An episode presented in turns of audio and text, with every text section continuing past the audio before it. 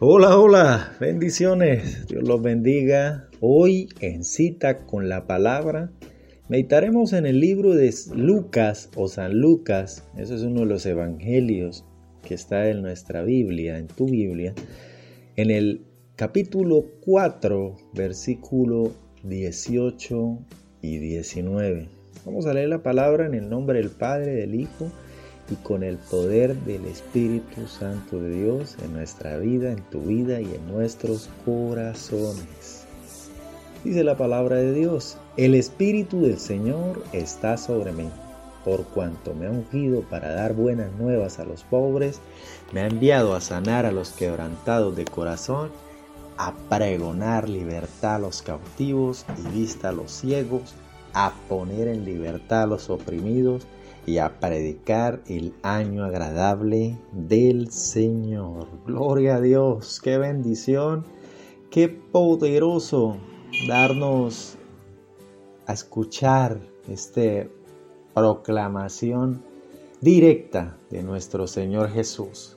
Esta proclamación y esta manifestación de aquel que ha tenido y tiene y tendrá la convicción total de que es el Hijo de Dios. Así es, una proclamación que nos confirma cada día más para que Él nos ha llamado. Y creo que diferentes propósitos que Dios tiene para con el hombre. Esto es lo que veo allí, Pastor. Gloria a Dios, claro que sí. En este día iniciando mes o iniciando semana o iniciando día, no sé en, qué momento estés pasando hoy, pero algo sí te digo, debemos tener planeado, planeado todo lo que queremos en Cristo Jesús. Algo poderoso y hermoso que yo veía cuando amanecía era un mensaje que compartió nuestra profeta que decía Dios cumple propósitos, mas no sueños. Wow, caprichos. Wow.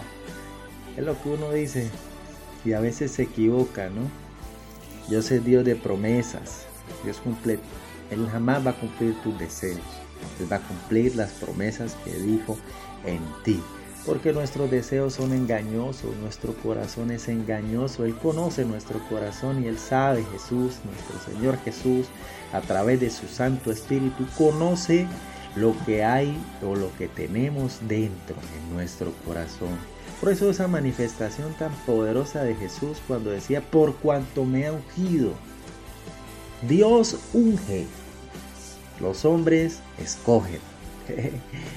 Pastor, pero usted por qué me dice eso? Claro que sí, si vemos bien en el libro de Samuel, primera de Samuel, los hombres escogieron al rey Saúl. Dios escogió a David. ¿Sí ve la diferencia? Dios escoge, Dios hace algo maravilloso, Dios unge, Dios unge. Por eso en este comienzo de aventura, una nueva etapa donde se inicia a nivel social eh, un nuevo tiempo. Eh, quiero decirte de que debes tener claro, así como Jesús tiene claro el propósito de tu llamado, el propósito que Dios ha hecho y ha dispuesto en tu vida. Así es, él tiene un propósito especial para cada uno, una asignación que Dios ha puesto y tú eres el que decide realmente si toma ese propósito y esa asignación para el cual hoy estás en esta tierra y tienes vida. Todos tenemos un propósito diferente y a veces no entendemos realmente y creemos que nuestros anhelos o nuestros sueños son mayores que los propósitos de Dios. Pero resulta que nos enseña hoy en esta mañana que primeramente la asignación y el propósito de Dios está aún antes que el sueño. Gloria a Dios, qué poderoso un tiempo para regocijarnos, un tiempo para analizar, un tiempo para pensar, un tiempo para estar atento a lo que Dios te está hablando a través de las escrituras. No sé en este momento dónde estés, dónde te encuentres, yo estoy en, el, comedor de la casa orando a Dios, meditando en su palabra, eh, estamos en un tiempo bonito, un tiempo agradable. Eh, ¿Quién no se está acostumbrando en este tiempo a, hacer las grabaciones o todo lo que hay que hacer eh, con bulla? Sí, pero eso no te exime ni te aleja de, estar pensando y de estar concentrado en lo que Dios tiene para ti. Por eso el llamado hoy es claro, encamínate. Coloca en esta semana, hoy mismo, antes de iniciar tus actividades, si ya iniciaste, todo lo que tienes y lo que Dios te ha dado en las manos del Creador. Recuerda, Dios tiene un propósito en tu vida. Si no sabes cuál es, búscala.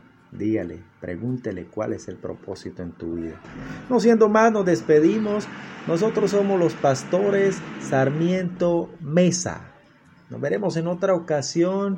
Qué bendición escucharte, qué bendición hablar contigo, qué bendición declarar la gloria de Dios sobre tu vida, sobre tu familia. No te olvides compartir este audio y como siempre Dios me ha permitido preguntarte, ¿cuántas personas has ganado hoy para Cristo? Nunca lo olvides. Dios los bendiga. Chao, chao. Bendiciones.